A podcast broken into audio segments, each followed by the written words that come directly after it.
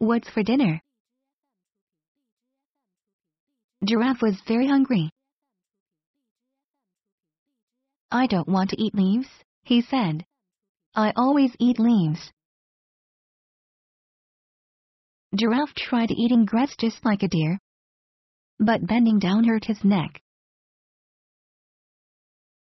Giraffe tried to eat ants just like an anteater, but it bit his tongue. Giraffe tried eating honey just like a bear, but bee stung his nose. Giraffe tried to eat fish just like an otter, but he fell in the water and got very wet.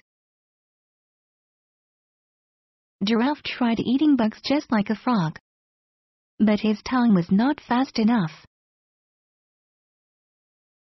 Giraffe tried to eat seeds just like a bird, but his lips were too big to pick up the seeds.